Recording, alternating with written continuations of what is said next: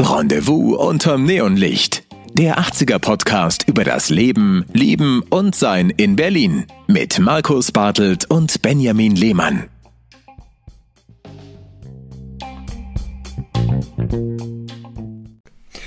Ihr Lieben, da sind wir wieder. Das Rendezvous unterm Neonlicht hat begonnen, beginnt gerade jetzt in dieser Sekunde. Ich freue mich, dass Markus da ist. Ich freue mich, dass Benjamin da ist. Und diese Episode, Episode 3, um ganz genau zu sein, die steht unter dem Titel Kino, Koks und Gloria.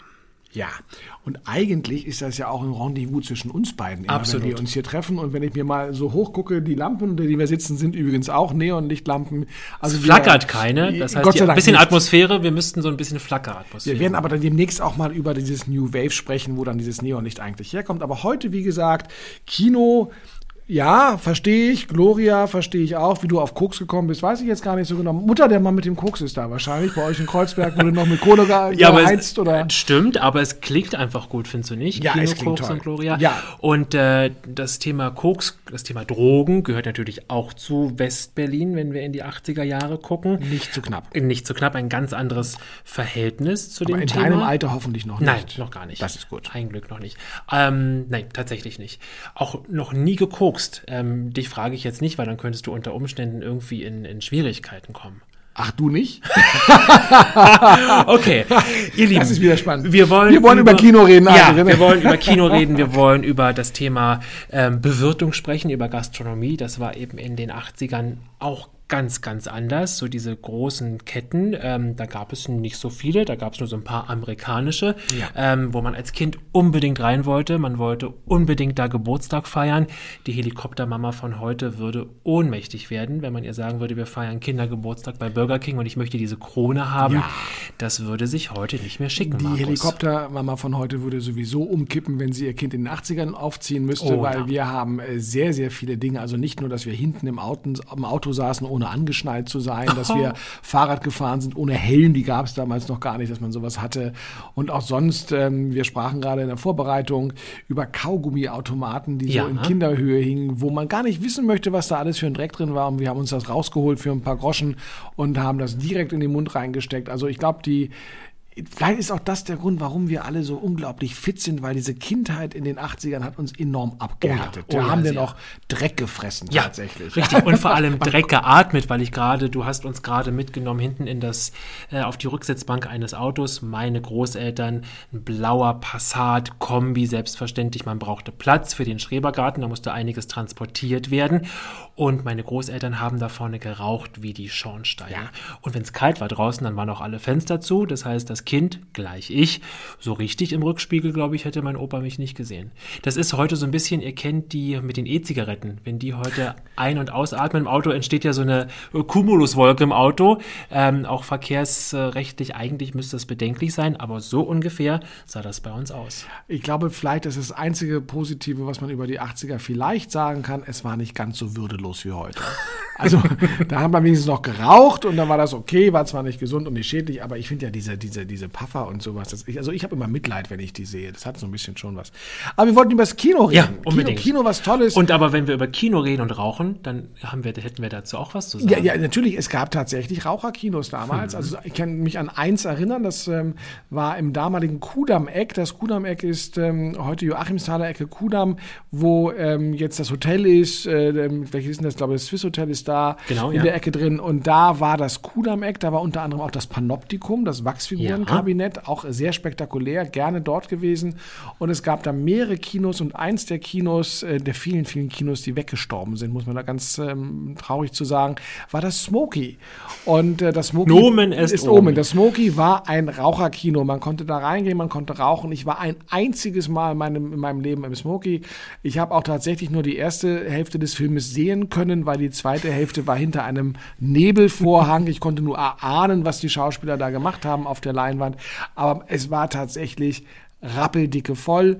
Und auch bei einem anderen Kino, was es auch leider nicht mehr gibt, dem Royalpalast und dem City ähm, im ähm, Europa Center, da ist heute der, der Saturn drin. da verschlucke ich mich glatt. Auch da kann ich mich erinnern, gab es eine, eine Abtrennung, eine Glaswand und in dieser Glaswand, das war die Raucherloge. Auch da, wir haben es nicht gerochen vorne, aber die saßen da hinten, haben geraucht. Auch da war so eine Nebelwand dann drin. Also das war etwas ganz Normales. Und, und man merkt, glaube ich, auch schon, dass äh, wir tatsächlich eine unglaublich große Kinolandschaft Oh ja, haben. und ich glaube, der Kudamm war die Kinomeile. Ja, war die ne? Kinomeile. Es gab noch keine Cineplexe oder ähnliches. Ähm, was einfach damit zusammenhing, dass ähm, Kino in den 80ern einen komplett anderen Stellenwert hatte. Ähm, wir hatten nur fünf Sender im Fernsehen gehabt. Es war noch kein Privatfernsehen, kein RTL, das kam alles erst später. Wir hatten ARD, ZDF, wir hatten das dritte Programm DDR 1, DDR 2. Und äh, die aktuellsten Filme, die so im, im ARD, ZDF liefen, waren ungefähr gefühlt zwischen acht bis zehn Jahre alt.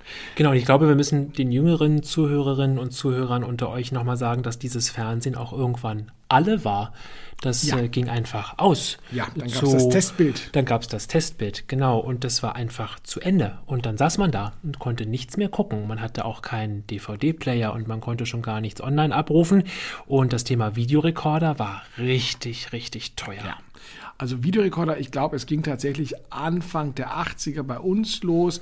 Mein Vater hat in der Branche gearbeitet, deswegen war es ähm, etwas leichter für ihn da ranzukommen. Es war ein, Ihr hattet einen Dealer. ein, ein Top-Loader, ja, wir hatten, na, wir hatten Connections. Und ich weiß aber noch, und wir sprachen ja gerade drüber, bei euch war es ja genauso, ähm, die Fernbedienung für den Videorekorder, die war mit einem Kabel an den Ja. Videorekorder befestigt. Ich glaub, Das ein Meter. Ja, ein Meter Kabel, genau. Höchstens. Und äh, damit hat man, also es ist unvorstellbar, wie das damals losging. Und natürlich haben auch diese ersten Videorekorder die Bänder eher gefressen als abgespielt. Man hatte ständig Bandsalat, gerissene gehabt. Äh, die die VHS-Kassetten selber haben ein Verm Leerkassetten haben ein Vermögen gekostet. Nichts im Vergleich zu bespielten. Es gab damals tatsächlich bespielte VHS-Kassetten, aber die waren eher für, für Vorführer gedacht.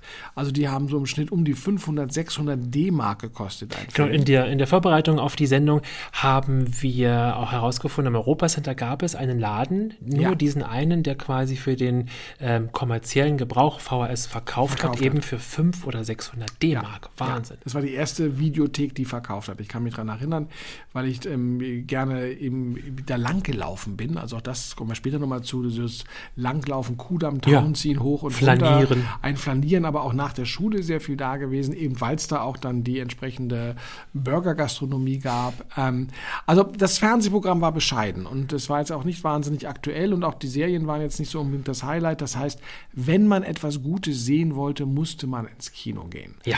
Und das war ein Taschengeldvergnügen, ein Taschengeldfresser. Es war natürlich nicht ganz so teuer, wie es ähm, heute ist. Ähm, aber es war was Besonderes. Und ähm, wir hatten viel mehr Kinos, wir hatten auch viel mehr handgemalte Kinoplakate, ähm, wie man sie jetzt nur noch vielleicht vom Zoopalast kennt. Kino war aus meiner Erinnerung übrigens super persönlich. Also die Mhm. Leute, die da arbeiteten, das war eben für die in der Regel kein Job, sondern die hatten, die hatten Text. Also es war, ich kann mich an Situationen erinnern, da war ich ja noch sehr jung, sehr klein, ging mit meiner, mit meinem Großvater häufiger ins Kino und ähm, die wussten auch einfach alles über den Film und die, die haben sich das auch wissen lassen, auch wenn du es nicht wissen wolltest im Vorfeld. Weil die Filme länger liefen. Das darf man auch nicht ähm, vergessen. Also ich, ich kann mich erinnern, gerade so Zoopalast, äh, der, der, der, der eine King Kong-Film mit, äh, mit, mit äh, Jessica Lange, ähm, der lief, glaube ich, locker drei oder vier Monate, nonstop. Warum? Erstens natürlich sind wir alle dahin gegangen und in dem Wissen, dass dieser Film im besten Falle in acht oder zehn Jahren vielleicht im Fernsehen läuft, hat man sich Filme, die man gut fand, zwei, dreimal angesehen. Ja, und vielleicht sogar noch häufiger, weil man eben wusste, ich habe gar nicht die Möglichkeit, ihn irgendwie noch ein zweites Mal zu sehen. Das war also ganz normal, äh, mehrmals in den gleichen Film reinzugehen. Das heißt, ähm, die Kinos hatten nicht nur einmal Besucher, sondern sie hatten auch noch in der Gastronomie, würde man sagen, auch noch die zweite und die dritte ähm, ähm, Chose, die da kommt. Also das, das war nochmal ein ganz anderes Gefühl. Auch Werbung war viel länger im Kino. Es hat mit Dias angefangen. Das war meistens so die lokale Werbung. Ähm, von um das Kino herum ähm, so Sachen wie, wie Taverna Dimitros, kommen Sie mit Kinokarte, gibt's Uso von Haus. Dann kam Lokalwerbung aus Berlin, Bewegtbild, Mann im Blaumann, Wahlkämpft ihr Schleppen. Und dann kam erst die regionale, die überregionale Werbung. Und dann kam noch Langnese-Eis hinterher. Und dann ging irgendwann der Film los. Das waren also unglaublich lange Situationen, also, ja, oder Stunden saß man da im Kino, ganz stimmig, aber es war was anderes, es war was Großes. Und ähm, Dementsprechend hatten wir ganz, ganz viele Kinos ähm, die mittlerweile alle weg sind. Also ich sagte schon, Royalpalast damals auch eine der größten Leinwände, ähm, die man hatte. Tolles Kino gewesen ähm, und City daneben an. Äh, da ist jetzt mittlerweile der, der Saturn drin. Zoopalast gibt es noch. Die es Filmbühne gab die, Wien. Film, die Filmbühne Wien, da ist jetzt unten, glaube ich, ein H&M oder ein Sarah oder, Oder der sowas Apple Store drin. ist das? Ähm, das ist das Marmorhaus, Das wo der Apple Store drin ist. genau. Da, da gab es dann auch mehrere Kinos. Gloria und Glorietta war das Benetton drin, was sie jetzt Stimmt, gerade abgerissen haben.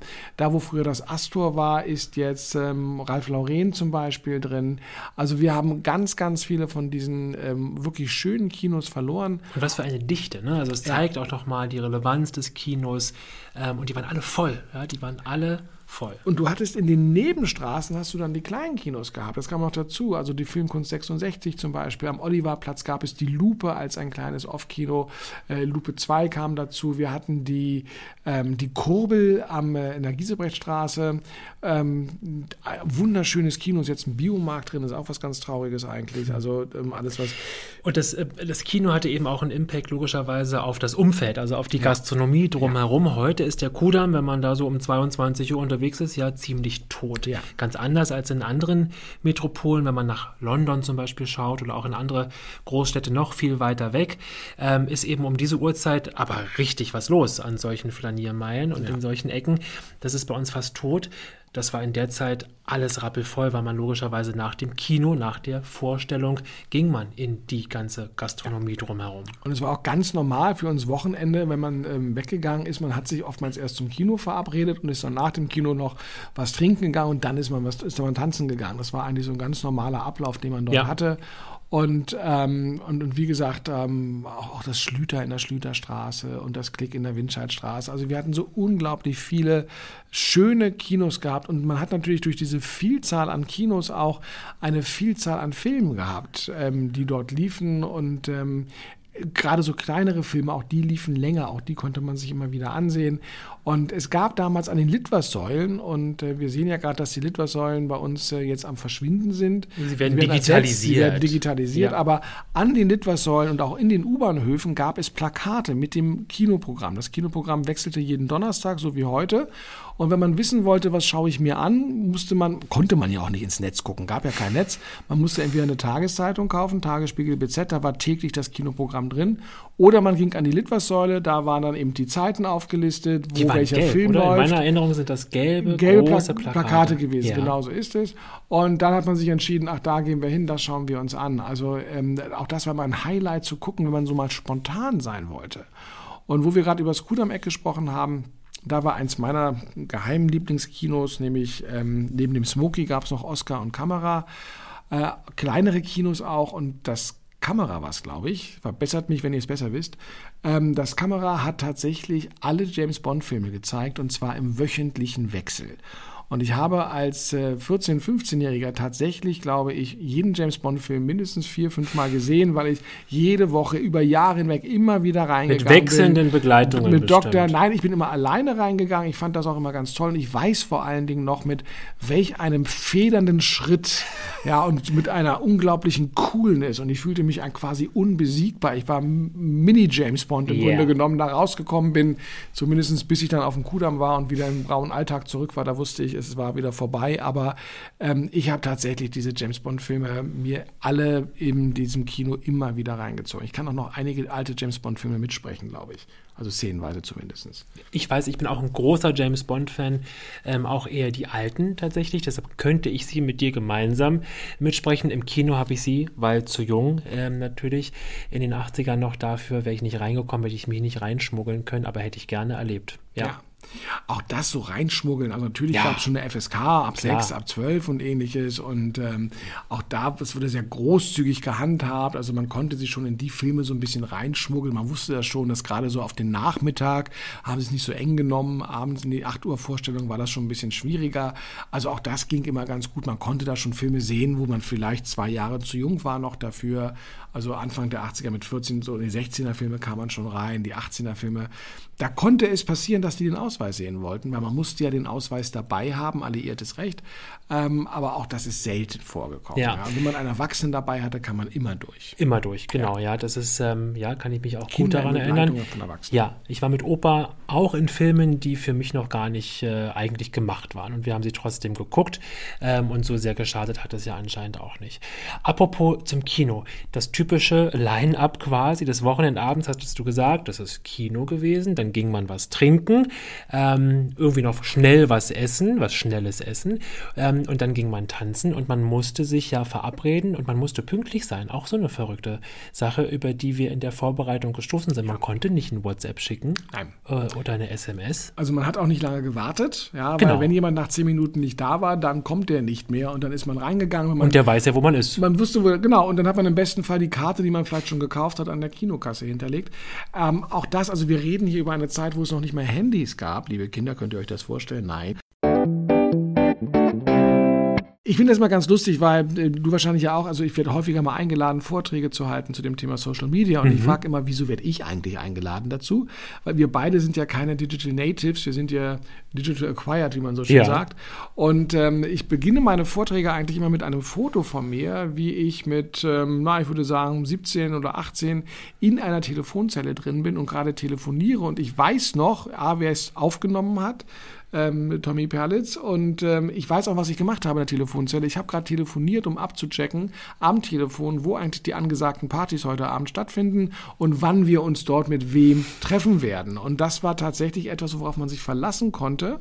Und dann ist man da auch hingefahren, hat andere Leute eingesammelt. Irgendeiner hat immer ein Auto gehabt, ist weitergefahren. Aber das war unser Social Media, die Telefonzelle, wo man 20 Cent, äh Quatsch, 20, 20 Pfennig, Entschuldigung, 20 Pfennig, 20 zwei. Groschen oder drei Groschen Ja. reingeschmissen hat. Man konnte auch teilweise sehen, wie die da in diesen Schacht reingefallen sind, Ganz genau. um dann zu telefonieren. Und wir Und immer der klassische äh, Drücker erstmal auf diese Reset-Taste. Ich habe gerade kein anderes äh, 80er-Jahre-Wort dafür. Ja. Aber ob eventuell noch was rausfällt. Was rausfällt, Dass das man die eigenen 20 Pfennig sparen kann. Ja, unglaublich. Und man hatte die Telefonnummern von seinen wichtigsten Freunden noch alle auswendig im Kopf. Komplett. Ja, man hatte nicht irgendwie eingespeichert, man konnte die alle, man, man, wusste das. Man hat auch kein Notizbuch mitgeschleppt oder sowas, sondern man hatte die tatsächlich auswendig. Und es gab noch ein Telefonbuch mit Namen, mit Adressen, ähm, Datenschutz, Hilfe. Äh, gab es nicht, war frei zugänglich. Ja. Ah, Also das waren auch so, so, ähm, so lustige Zeiten, ähm, die wir damals hatten. Aber es hat funktioniert. Das ist ja das Erstaunliche Ja, daran. es wir haben ja, uns auch ja amüsiert. funktioniert. Ja. Ganz genau. Gastronomie ist nochmal ein Thema. Wir haben gesagt, nach dem Kino ging man dann in eine Kneipe. Auch das Mhm. Thema Eckkneipe hat nochmal eine eigene Episode verdient, haben wir uns zumindest vorgenommen, weil auch die Eckkneipe für Westberlin ganz, ganz wichtig war für ähm, ja, fast alle Schichten auch, ja, vom Anwalt bis hin zum einfachen Arbeiter ging man in die Eckkneipe. Es wurde selbstverständlich auch da geraucht und zwar auch wie die Schornsteine. Ähm, aber ansonsten war auch die Gastronomie eine ganz andere in, in, in Westberlin als logischerweise heute. Ja. Ähm, es gab die Spezialitäten, glaube ich, nicht so sehr. Wir können heute jede Küche essen. Ähm, ich kann mich erinnern, wir sind ähm, mit meinen Eltern gerne sonntags essen gegangen. Meine Mutter hat relativ früh die Lust verloren, auch sonntags in der Küche zu stehen, hat gesagt, nee. Ähm, und ähm, es gab damals, es gibt heute noch einen der, der ersten Chinesen, an die ich mich erinnern kann, chinesischen Restaurants am Kudamm Liwa, ähm, kurz vom Lenin- Leniner Platz, den gibt es immer noch. Man hatte damals die Steakhäuser gehabt. Genau, ähm, ja. ähm, Churrasco hießen sie, noch gar nicht mal Maredo, noch ein zweites, auch am Kudamm mit diesen Vorbauten. Das war so ein Klassiker im Grunde genommen. Und ähm, was es heute noch gibt, aber was damals in meiner Erinnerung auch wesentlich populärer war, war jugoslawisch essen gehen. Absolut. Ja, weil Kinder liebten natürlich Cevapcici und es gab Pommes dazu und dann die Zwiebeln und das Ketchup, dieses süßliche. Also das war auch immer so ein Highlight. Und dann tatsächlich Anfang der 80er Jahre, du hast es gerade erwähnt, hat in Berlin äh, der erste amerikanische Burgerladen aufgemacht. Und ich meine, es war ein Burger King und die erste Filiale war Kudamm, Ecke ähm, Knesebeckstraße ist das, glaube ich, gewesen, an der Ecke, wo heute dieses ähm, Art Hotel, dieses Media Hotel drin ist. Ja. Und da war die erste Burger King-Filiale. Und ich weiß noch, ähm, dass es ein, ein ähm, Thema war in den Tageszeitungen. Und äh, ich glaube, der Tagesspiegel hat sogar in der, in der, Sonntagsausgabe groß darüber berichtet, einseitig. Und es stand drin, man soll unbedingt einen Burger ohne Gurken bestellen, weil nur dann kann man sich sicher sein, dass er frisch gemacht wird. Ansonsten würden die ja so lange unter der Warmhaltelampe liegen. Dieses Gerücht hat sich, glaube ich, äh, nicht über Generationen, aber noch bis weit in die 80er hineingezogen. Also ganz, ganz sicher. Man bestellte ohne Gurke, äh, weil du dann eben das Gefühl hattest, ah, okay, jetzt macht er das Ding tatsächlich ja. frisch. Wahrscheinlich haben sie einfach nur die Gurke runtergepult, von dem er schon fertig war. Aber wir wollen ja keine falschen Gerüchte streuen. Ja, aber es gab äh, keine großen Franchiser und es gab noch ähm, die Gastronomen, die, ähm, ja, die sozusagen mit einem Standort, ja, versucht haben, Geld zu verdienen, die das mit ganz viel Leidenschaft gemacht haben. Ähm, soll nicht heißen, dass es nicht heute auch leidenschaftliche Gastronomen gab, aber man hatte ein ähm, ganz anderes Verhältnis. Man ist heute so, ja, man ist so in der Abwechslung und man hatte äh, eben früher, auch weil es die Vielfalt gar nicht gab, so ein oder zwei Läden, wo man eben immer wieder auch ja. hinging. Ja, also dieses Thema Stammlokal, nicht nur Stammkneipe, sondern Stammlokal. Ich glaube, das hatte noch eine, eine ganz andere Wertigkeit. Ne? Und sie haben auch länger existiert und ja. länger gelebt, weil eben die Auswahl deutlich geringer war. Also es gab nicht dieses Überangebot an Gastronomie und äh, dementsprechend ist man immer wieder dahin gefahren und dahin gegangen. Das war ganz normal. Also bei uns in Eichkamp war es die Reisstraße dann eben. Mhm. Ähm, und auch da gab es eben die, die, die Italiener und die Pizzeria, wo man regelmäßig hingegangen ist. Auch Läden, also im gerade so Reichsstraße in Westend, Charlottenburg, ähm, wo ich als Kind aufgewachsen bin. Ich finde es faszinierend, ähm, wie gesagt, eben, man kann ja ausrechnen, ich bin da mittlerweile 52. Ähm, es gibt dort Läden in der Reichsstraße heute noch, wo ich als Kind hingegangen bin. Es gibt den Divan noch, die Buchhandlung, da bin ich als Zehnjähriger mit dem Rad hingefahren und habe mir, mir Bücher gekauft. Und es gab auch das Evelinchen gibt es immer noch, wo meine Mutter Klamotten für uns gekauft hat. Also ich finde das faszinierend, dass solche Läden in so einem anscheinend geschützten Ambiente so lange existieren können. Aber auch, auch ähm, es gibt ja auch Restaurants, die so lange halten. Also ich kann mich erinnern, ähm, wenn wir über die Jugoslawen gesprochen haben, Zico in der Kaiser-Friedrich-Straße, den gibt es, glaube ich, seit 1966, den gibt es heute noch. Ähm, auch wieder Reichstraße Piccolo Mondo ähm, gibt es seit ewigen Zeiten gefühlt. Also tatsächlich haben die alle überlebt, weil man mit diesen Restaurants auch alt geworden ist dann letztendlich. Man hat die gleichbleibende Qualität und es ändert sich, glaube ich, nichts, höchstens die Kellner, die vor einem wegsterben vielleicht, aber ansonsten ist alles noch schön. Ja. Ja, aber es war, es war einfach weniger da, deutlich weniger. Kannst du dich, wenn wir nochmal über das Thema Bewirtung äh, sprechen, an die Verköstigung im Kino erinnern? Also heute das Standardprogramm, mhm. Popcorn, klar, äh, die Nachos äh, mit der Plastiksoße, mit der Käse-Plastiksoße, die ja schon auch ein bisschen geil ist, aber eben nur im Kino, man würde sie sonst sich natürlich äh, nirgendwo bestellen, gehört aber dazu. Gab es damals aber nicht. Gab es damals ja, gab nicht. Es aber, also die die, die, die Popcorn, Popcorn war so das höchste der Gefühle. Genau, das gab genommen. es, ja. Was es halt gab, war Eis. Ja, und genau. auch das Langnese-Eis insbesondere war, wo es dann diesen berühmten Werbespot so gab, Like Ice in the Sunshine, ne? wo dann auch immer, also bevor der Film losging, ja, wurde es nochmal hell, genau. der Eisverkäufer kam, es gab immer noch mal Leute, die es gekauft haben. Ähm, das gehörte aber zum Kinobesuch dazu und du wusstest auch, dass der kommt und hast das erste Eis schon Intus gab, das das zweite nochmal gleich mitgenommen dann für die, für die Vorstellung. Ich glaube, dafür ist auch das Eis Konfekt gemacht worden, ja. oder? Mit dieser ja. äh, fetthaltigen Schokoglasur, wie unsexy, mhm. ja. Ähm, aber Kakaoglasur ist, glaube ich, sogar noch. Oder kakaohaltige, fetthaltige. Oder so rum. Das war ein ganz schlimmer Begriff. Aber es schlimm. klingt nicht richtig äh, lecker, ja. Ähm, Werbung, haben wir auch gesagt, äh, wir beide als Menschen aus dem Marketing und aus der Kommunikation müssen auch nochmal über das Thema Werbung sprechen.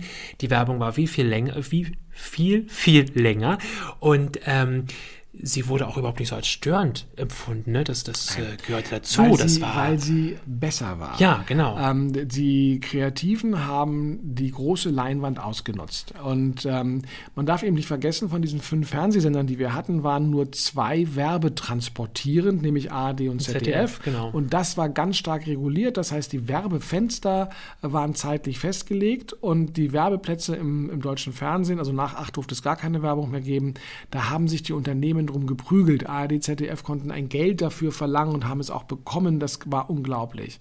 Der Rest, der da nicht unterkam, musste ins Kino ausweichen. Kino war ein Massenmedium zu dem Zeitpunkt. Man hat viele Menschen erreicht Und ähm, es war auch noch sehr teuer und sehr aufwendig, weil es mussten für diese Kinowerbung äh, mit, mit Kinokameras gedreht werden. Es musste gedreht werden, das musste auf Film gedreht werden. Dieser Film kam ins Kopierwerk, wurde dort eben kopiert, kam in den Rollen dann in die Kinos rein. Also sehr, sehr aufwendig.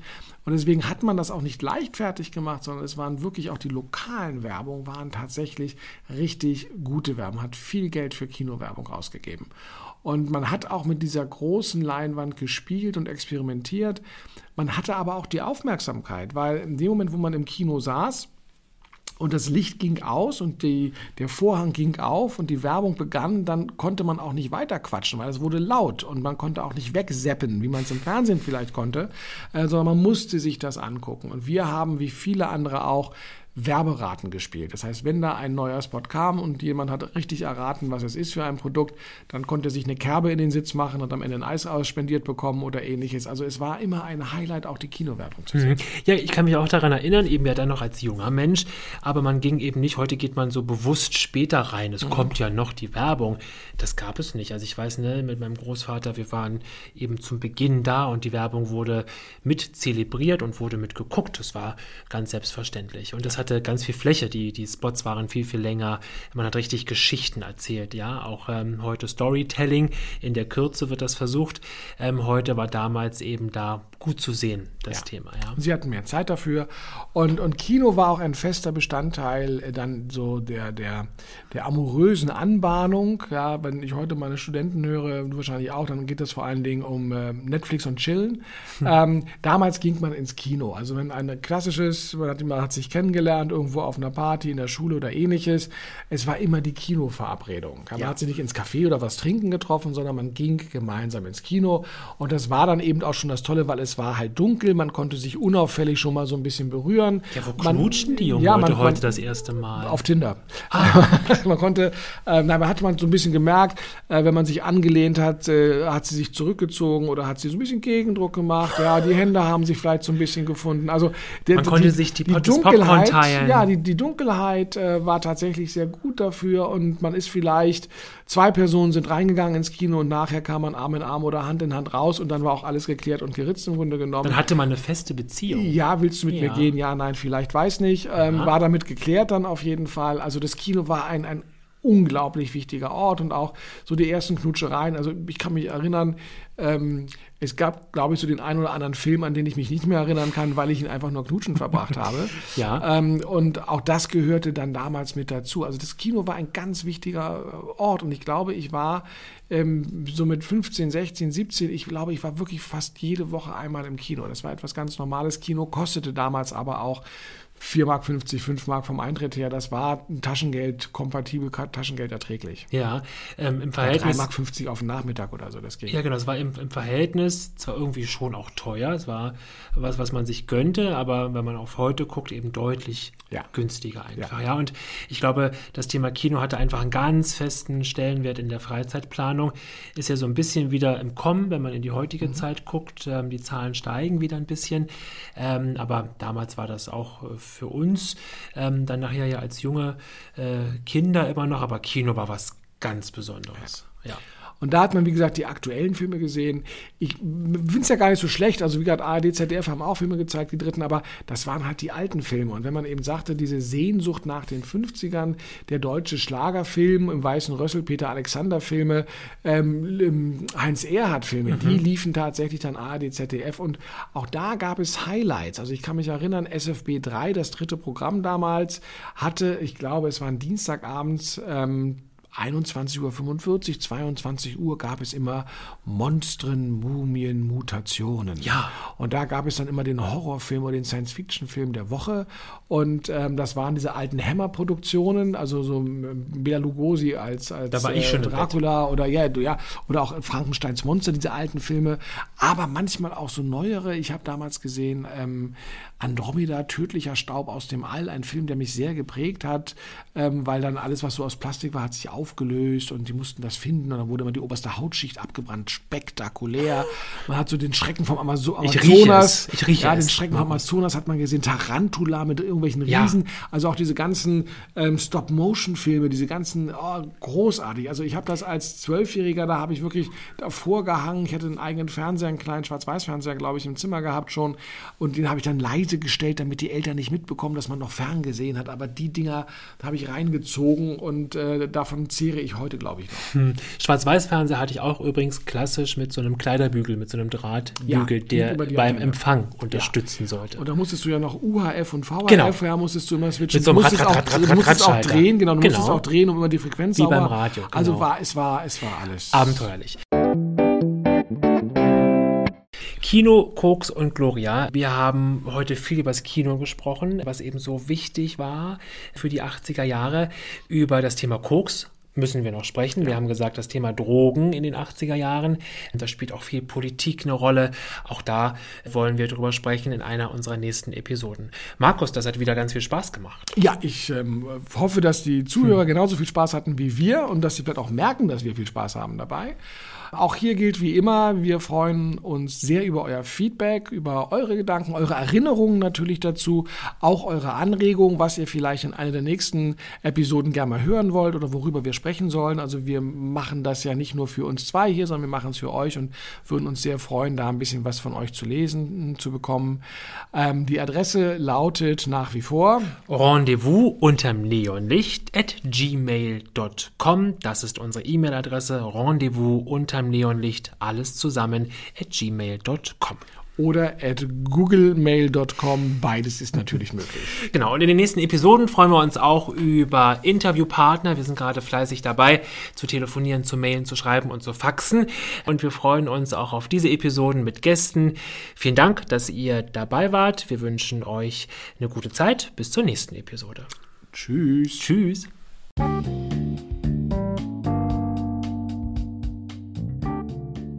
Rendezvous unterm Neonlicht.